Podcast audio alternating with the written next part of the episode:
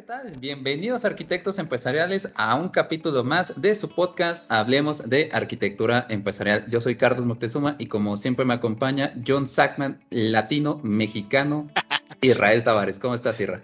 Bien, Charlie, contento por un episodio más. Ya este es el número 35. Eh, ya van a ser casi dos años que iniciamos el, podcast y pues no, no había mejor forma de celebrar el número 35 que con, con un super invitado que ahorita te lo voy a presentar. Pero antes de presentarlo, Charlie, ¿tú cómo estás, amigo? Bien, bien, bien, la verdad emocionado por los 800 suscriptores, estamos bien, bien contentos de que, que hayamos llegado a este número. Eh, recordarás que antes decíamos, oye, pues a lo mejor con que nos escuchen unos 100, unos 200, creo que ya, y la comunidad ha ido creciendo y aparte súper padre, y no nos queremos quedar ahí, ¿verdad? Queremos seguir subiendo, entonces siempre es súper recomendable que compartan todos estos videos, estamos haciendo pues más cosas, otras prácticas, y ay, me podría estar así horas agradeciéndoles, entonces mejor hasta aquí. Muchas, muchas gracias de nuevo.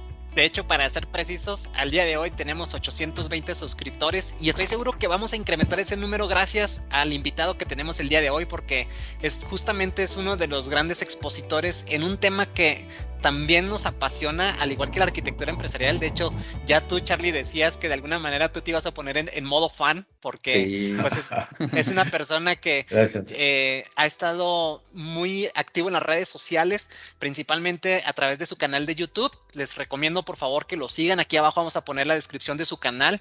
Eh, él es, estoy hablando y seguramente ya no requiere presentación porque ya lo están viendo en la pantalla y ya la, la mayoría seguramente lo ubicó. Él es Manuel Irigoyen eh, una de las personas más expertas en los temas de COVID en Latinoamérica y casi me atrevería a decir que en el mundo. ¿eh? La verdad es que si no siguen su canal, se están perdiendo de un super contenido que Manuel publica constantemente.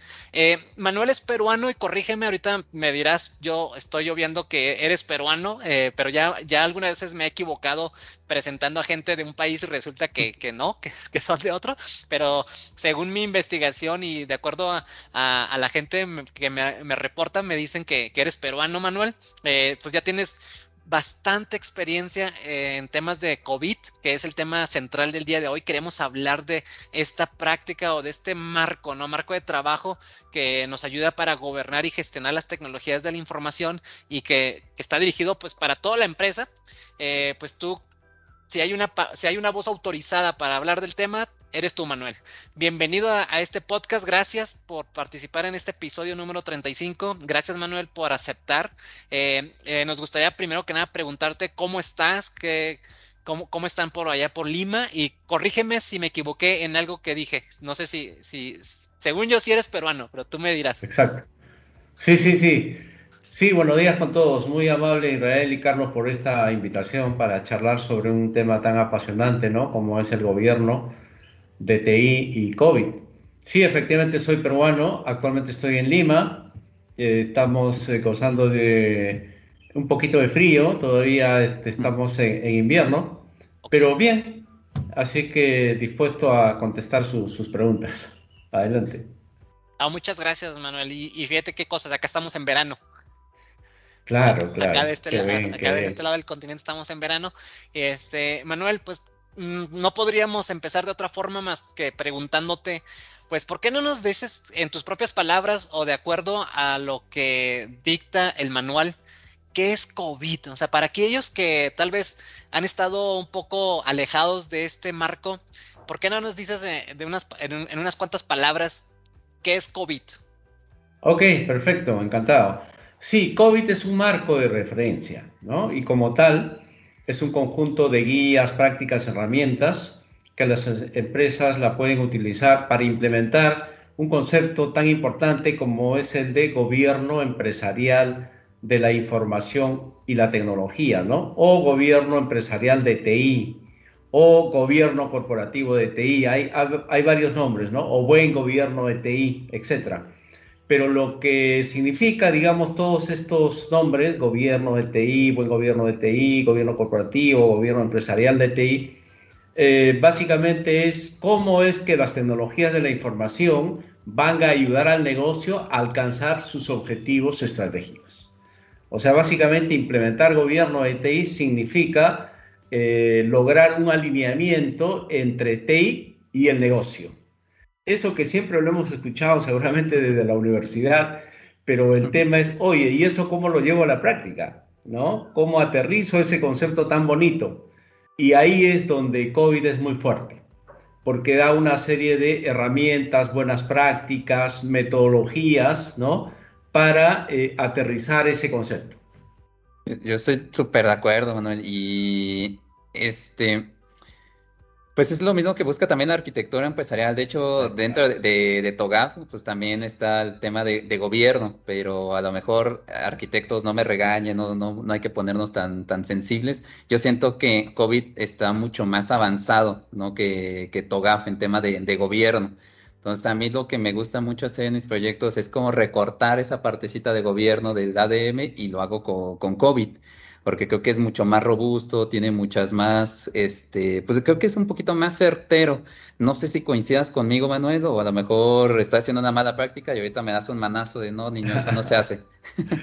no, está, está bien, Carlos, lo, que te, lo que dices, ¿no? El tema es que eh, el enfoque de, de, gobierno de TI con COVID es un enfoque más integral, más holístico, ¿no? Tienen el mismo propósito, ¿no? Porque también la arquitectura empresarial, así como la, estrategia, la innovación, la transformación digital, todos buscan de alguna manera cómo TI eh, eh, ayude al negocio a generar valor. Pero el enfoque de gobierno es un, un, enfoque integral, como decía. Vale decir que dentro del enfoque de gobierno están contemplados como elementos importantes la arquitectura empresarial, la estrategia, la innovación, la transformación digital, etcétera. O sea, todos esos elementos forman parte del enfoque de gobierno, ¿no? Justamente dentro del marco de referencia de COVID hay un objetivo que se llama este, gestionar la arquitectura empresarial. O sea, para que haya un, un buen gobierno de TI, tiene que haber una buena arquitectura empresarial, tiene que haber una buena estrategia de negocio, ¿no? Tiene que haber una buena gestión de la seguridad de la información y así como esa, una serie más de otros objetivos importantes. Sí, de hecho, si no me recuerdo, Manuel, y corrígeme que tú eres, por favor, el experto, el APO 03 de COVID habla justamente de esa gestión de arquitectura empresarial y te voy a decir por qué lo sé.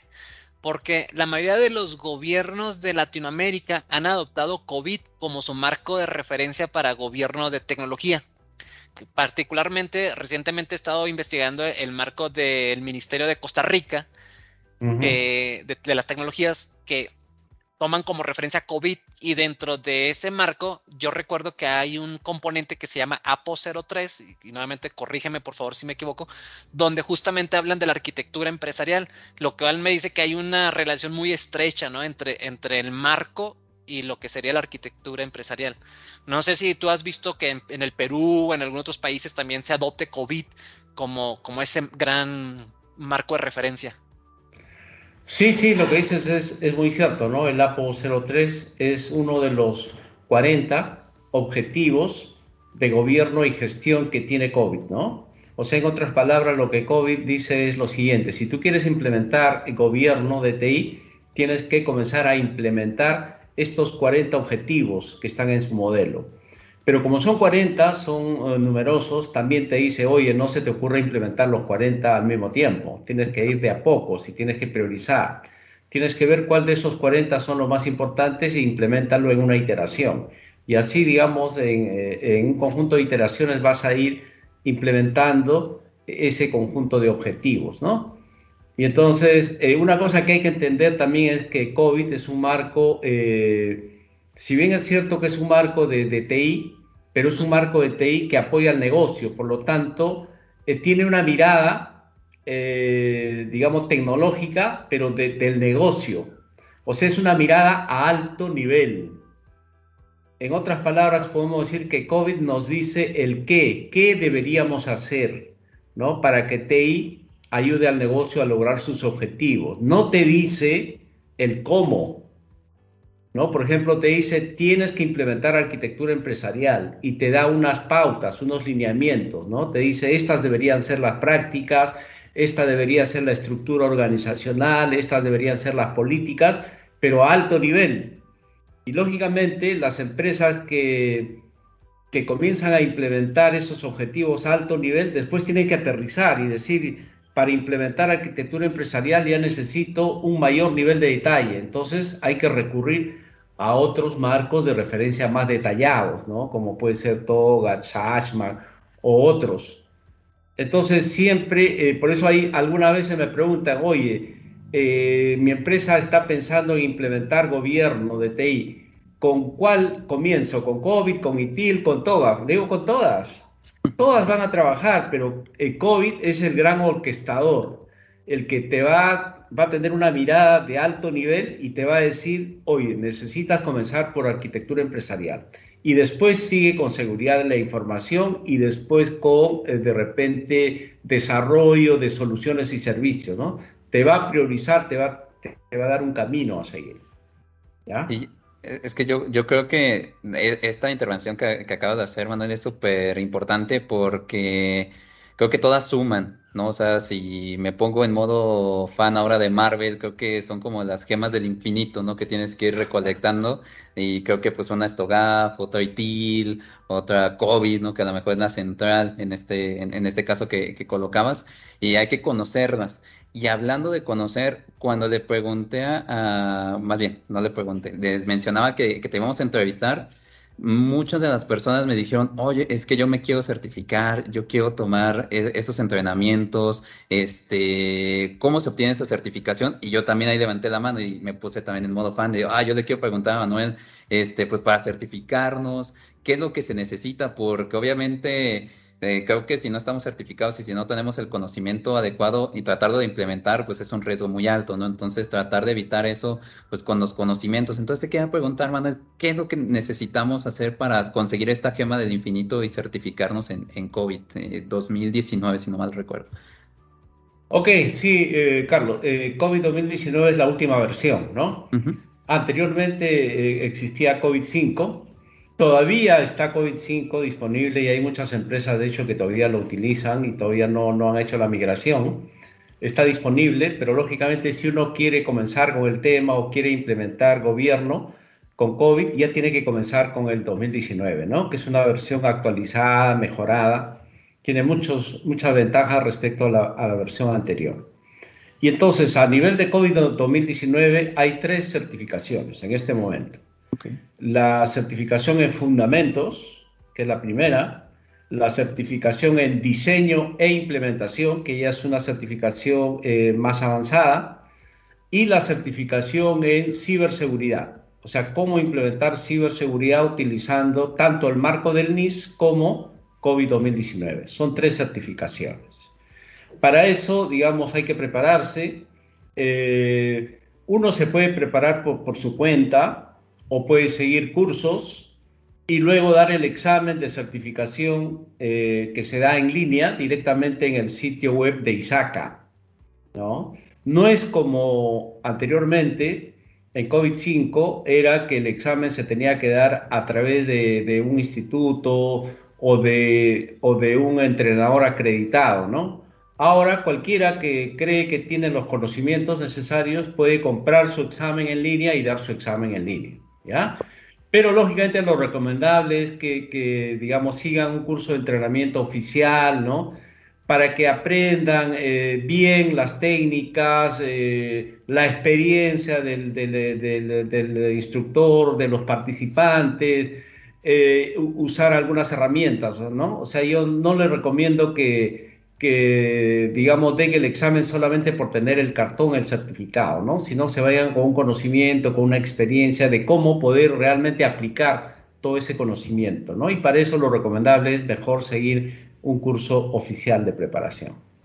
Oye, Manuel, tú mencionaste ahorita el ISACA, justamente un, un instituto donde eh, coincidimos hace un par de semanas en, en ISACA, Guatemala, que fuiste invitado como expositor y ahí te volví a reencontrar. Este, entonces, eh, Isaka es como ese ente que está coordinando todos los temas de certificación de COVID o que cuál es la relación que existe entre COVID e Isaka. O sea, ah, ok. Sí, sí. Buena pregunta. Eh, Isaka, pues, es una organización sin fines de lucro, ¿no?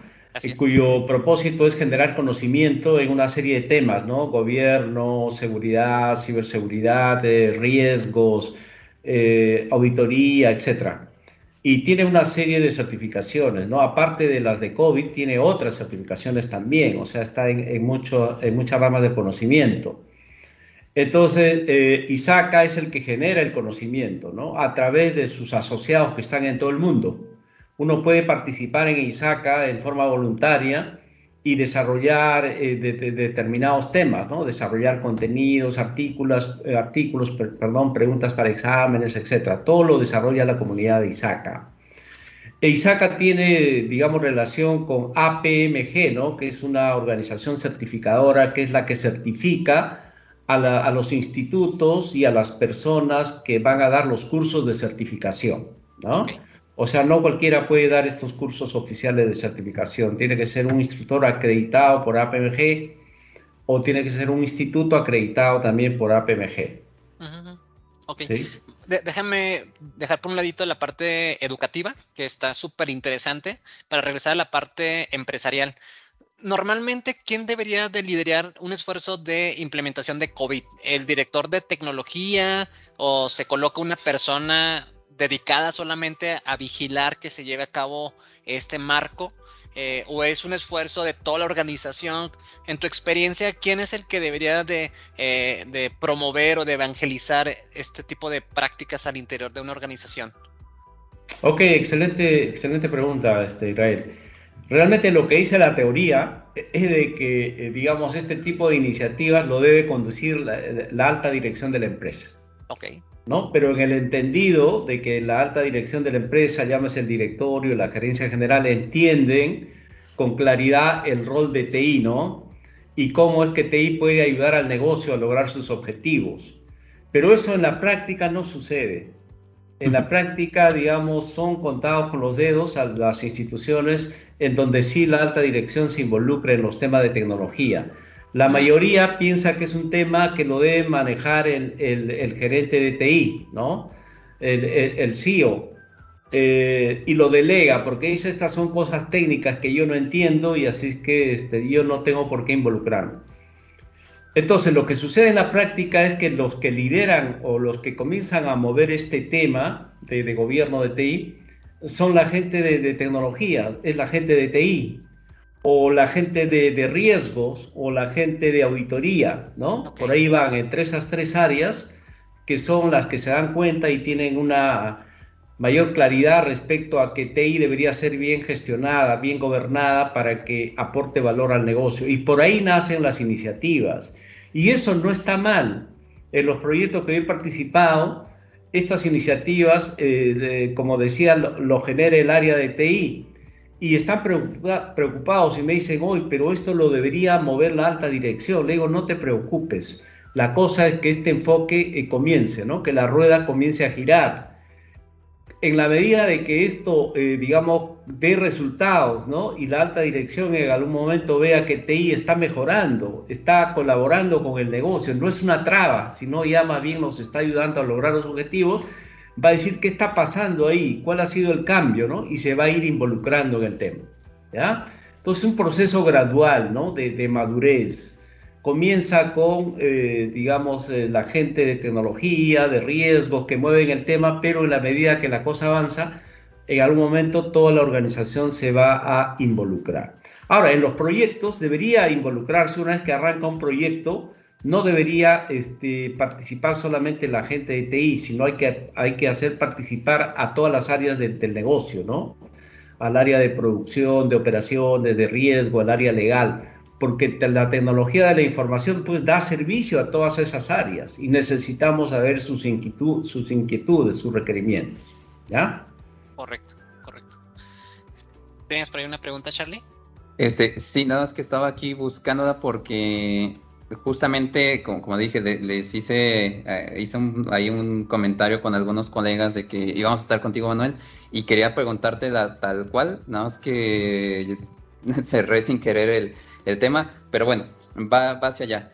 Me comenta eh, esta persona que justamente quiere hacer gobierno de TI, pero ya lo pusieron a estudiar COVID, ya lo pusieron a hacer como varias cosas, pero de plano dice como de pero realmente en la práctica o cuáles serían esos tips como para poder arrancar, porque dices que ya me volví del libro, ya siento, ya hay algunas pautas, hay unos niveles de madurez que también propone COVID, pero dice, aún así todavía no sé cómo arrancar. Entonces, tratando de, o sea, te traté de poner el contexto, pero así como, como lo que me trataba de decir, es por favor, pregúntale a Manuel, ¿cómo, ¿cómo me recomendaría arrancar o cuáles serían como mis tres primeras victorias para poder este poder presumir que oigan este pues de todo este gran universo al menos ya tenemos estas tres batallas eh, bien ganadas ok, excelente, excelente. Realmente hay varias estrategias ¿no? para comenzar a implementar este enfoque en la organización. Yo lo podría resumir en dos, dos, dos, dos estrategias. ¿no? Hay algunas organizaciones eh, que, bueno, de tamaño mediano, tal vez grande, que entienden la importancia de este enfoque y contratan a una consultoría.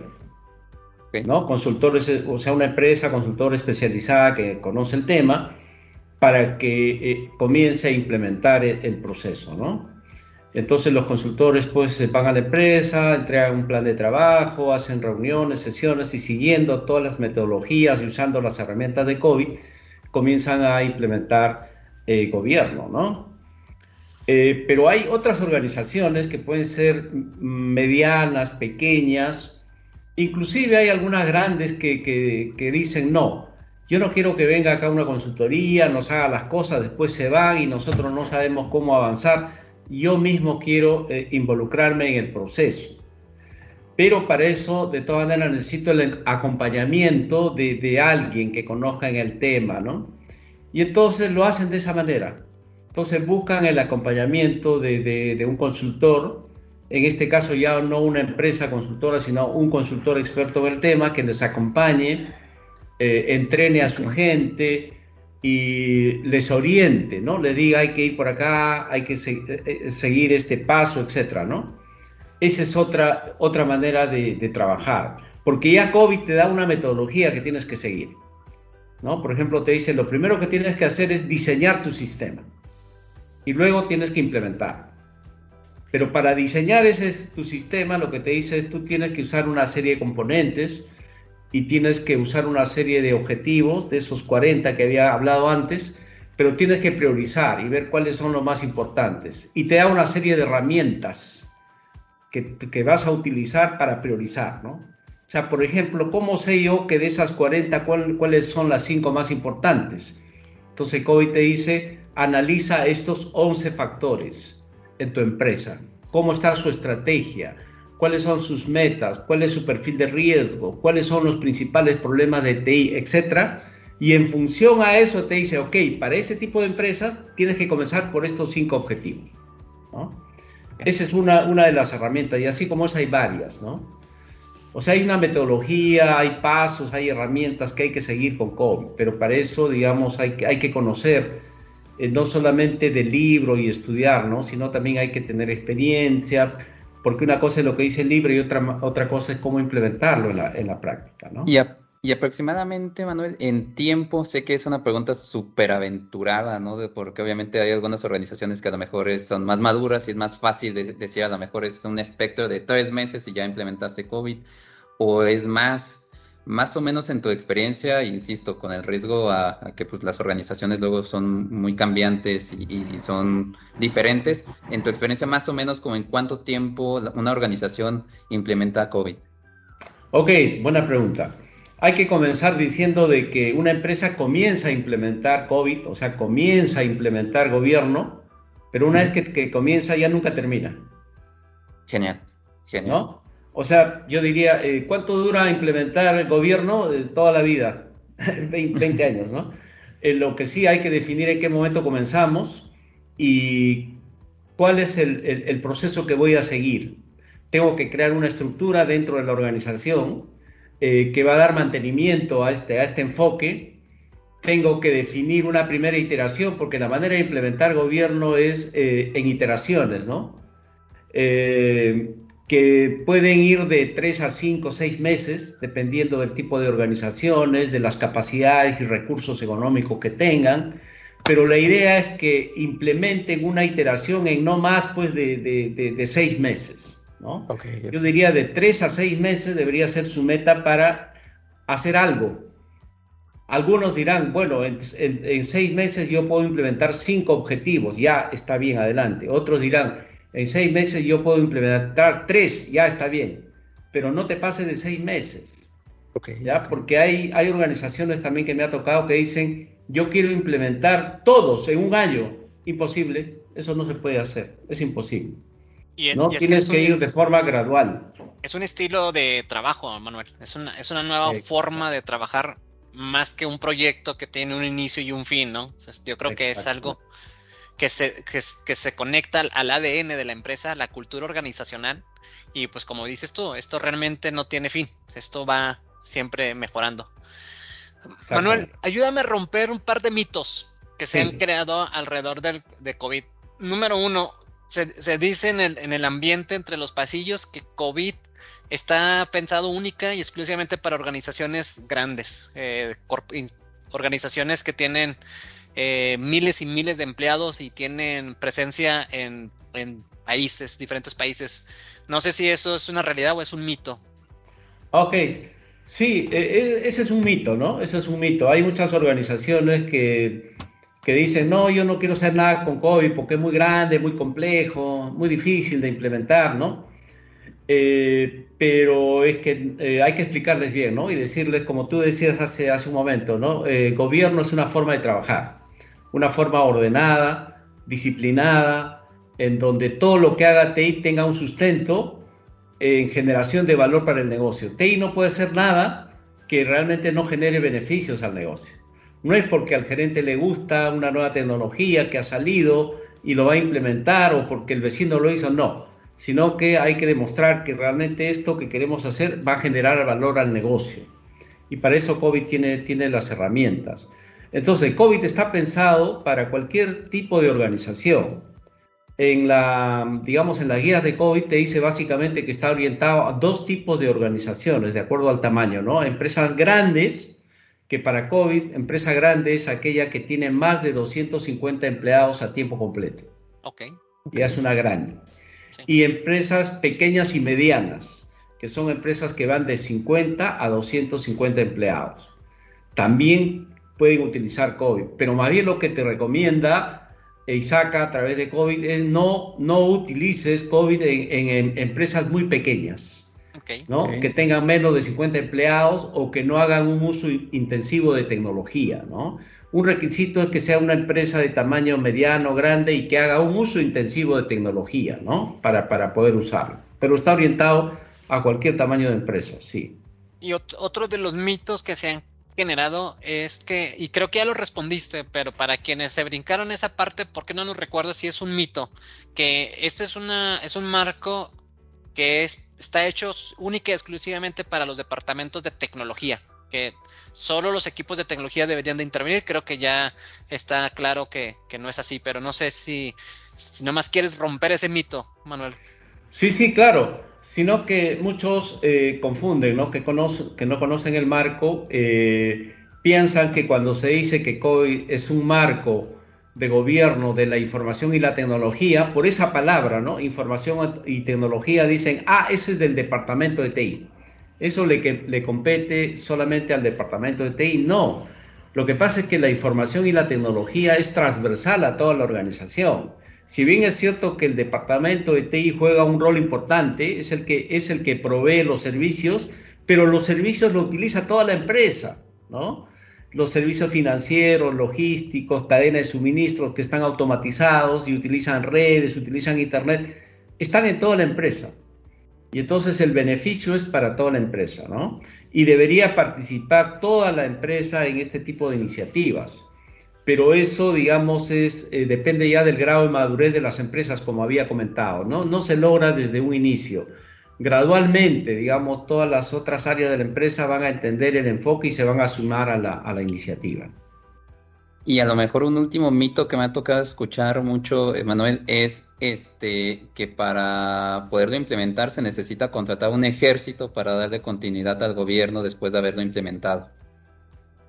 Exactamente, sí, ese es otro mito, ¿no? Porque, como decía, la idea es que hay que avanzar de, manera gradual. ¿no? Hay que priorizar de estos 40 objetivos que nos recomienda COVID, cuáles son los 3, 5 en las cuales me voy a centrar en los primeros seis meses. Eh, los implemento eh, y luego este, analizo cuáles son los cinco siguientes y así voy avanzando, ¿no? Y lógicamente tengo que ir revisando también los objetivos que ya había implementado antes porque el contexto, la situación cambia, ¿no? Y hay que ir revisando, hay que hacer un, seguimiento, un monitoreo de, de todo lo que hace. O sea, hay que definir un equipo que, que se dedique a, estos temas, ¿no? Pero sobre todo, como decía Israel hace un momento, es, es un modo de, de, de, trabajar, ¿no? O sea, el, el modo de, trabajar de, la gente de TI, la gente del negocio, tiene que cambiar, ¿no? Tiene que ya enfocarse y tener la disciplina que, que, da este, este marco de trabajo. Correcto, correcto, correcto. Eh, Manuel, este, desafortunadamente se nos está agotando el tiempo y estamos ya por cerrar este episodio número 35. Eh, sin embargo, no nos queremos ir sin que antes nos expliques brevemente, porque hemos observado que haces mucha mención en, tus, en tu canal de YouTube, que es el, el NIST. Ah, ok. Ok, el NIST también es otro marco de referencia, ¿no? Así como el COVID, pero es un marco de referencia orientado al tema de ciberseguridad. ¿no? Vale decir cómo proteger los activos críticos de, la organización.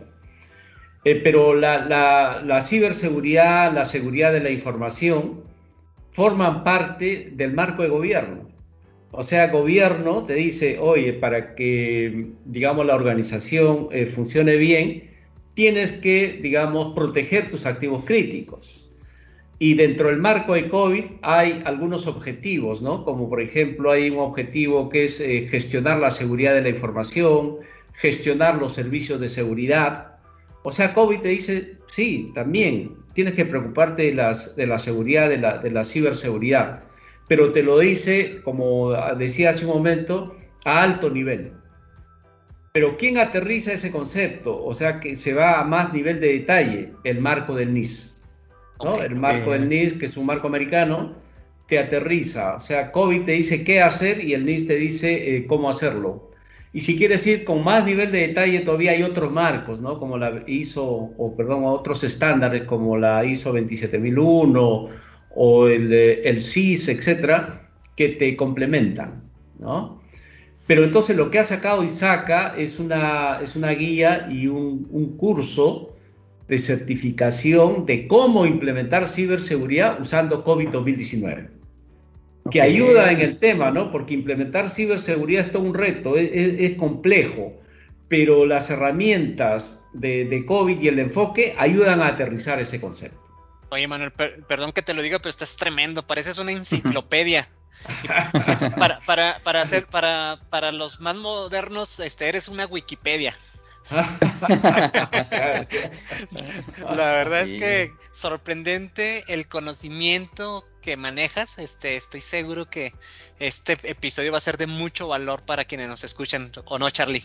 Sí, no, estamos paneando los dos porque como te decíamos, te admiramos mucho, eh, seguimos tu canal, escuchamos ahí algunos videos y seguramente, pues ya como, como estamos cortando, las últimas dos preguntas, Manuel. Tus redes sociales, por favor, regálanos, porque si por ahí todavía hay alguna persona que no te sigue, creo que se está perdiendo de mucho material muy, muy importante. Sí, básicamente eh, yo estoy en, en LinkedIn, ¿no? Eh, ahí si ponen Manuel Irigoyen, eh, felizmente no hay muchos. Irigoyen es con Y, ¿no? La primera. De repente en algún caso le puede salir mi hijo, que también es Manuel Irigoyen, pero, pero normalmente este, no hay muchos. Igual en el canal de YouTube también cuando me preguntan, oye, ¿cuál es tu enlace? Le digo, pon Manuel Irigoyen y listo. Con ahí, eso. Ahí vas a tener. Y estoy últimamente también en, el Twitter, aunque ahí no interactúo mucho, pero normalmente todo lo que publico en LinkedIn también eh, automáticamente este, se publica en, en Twitter, ¿no? Eh, lo que sí yo más recomiendo es mi canal de YouTube, ¿no? Porque ahí le estoy poniendo cierto cariño, entusiasmo, ¿no? Eh, cada vez que tengo tiempo, este, eh, subo un video, ¿no? Ya tengo como 20 videos en, planeados en, la mente. Hay un par que ya están medio construidos, pero siempre, digamos, estoy pensando en enriquecer mi canal de YouTube, y, pero todo exclusivamente con temas de gobierno y COVID. No, no subo otra cosa, gobierno y COVID nada más. Perfecto. Pues aquí en la descripción del video Arquitectos Empresariales les vamos a dejar los canales eh, LinkedIn de, Manuel. Y la última pregunta para ya irnos despidiendo. Manuel, ¿nos regalarías algún mensaje de paz, alguna recomendación, eh, sugerencia? Es micrófono abierto. Lo que quisiera decirle a, nuestra audiencia, que últimamente se ha estado transformando, que hay arquitectos, que también ya hay este, personas de riesgos, auditores el micrófono abierto. ¿Qué es lo que nos, quisieras decir a, este Manuel? O decirles. Ok, gracias. Sí, en general, ¿no es cierto? O eh, en contexto al, tema que estamos analizando. Lo que tú gustes, Súper bien recibido. Ok, tal vez eh, algo interesante eh, que todos deberíamos tener en cuenta es estar en constante aprendizaje, ¿no? O sea, nunca dejar de, de aprender hay cosas nuevas, ¿no? Yo constantemente estoy leyendo nuevos temas, ¿no? Porque cada día eh, hay, eh, digamos, nuevas tecnologías, nuevas amenazas, nuevos enfoques, nuevos marcos. Entonces hay que estar, hay que estar actualizado, ¿no? Entonces, eh, darle un poco de tiempo, ¿no? De repente estamos muy apurados con, con, la vida que llevamos y tratamos de, de, resolver problemas del día a día, pero hay que darnos un poquito de tiempo para, para, para, aprender, para conocer. Y una manera muy sencilla, digamos, con la tecnología actual, es entrar a las redes sociales, ¿no? Entras a YouTube y buscas cualquier tema, arquitectura empresarial, ahí va a salir su podcast y un montón de podcasts y uno puede... Yo eso es lo que hago, muchas veces incluso digo, ya, voy a regar el jardín pero en mi celular este, busco en YouTube un tema que me interesa y, y, comienzo a escuchar. ¿No es cierto? Ah. O cuando, digamos, estoy haciendo ejercicio, ¿no? Caminando, también eh, escucho algún tema, porque hay tantos temas, ¿no? Y están al alcance de la mano. Es cuestión de tener disciplina y dedicarle un poco de tiempo. Esa sería una, una recomendación. Espectacular, pues muchísimas gracias arquitectos, empresarios, ya escucharon a Manuel, hay que gobernarse entonces. Exactamente. y bueno arquitectos, pues este, este fue un capítulo más de su podcast. Recuerden seguirnos, comentarnos, este, publicarlo. Esta comunidad queremos que siga creciendo y creemos que estamos ayudando a muchísimas personas como ustedes, también a nosotros que nos enriquecen muchísimo con sus comentarios, dándonos ciertos tips.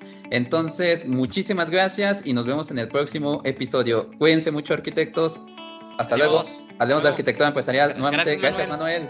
Ok, nos vemos. Gracias.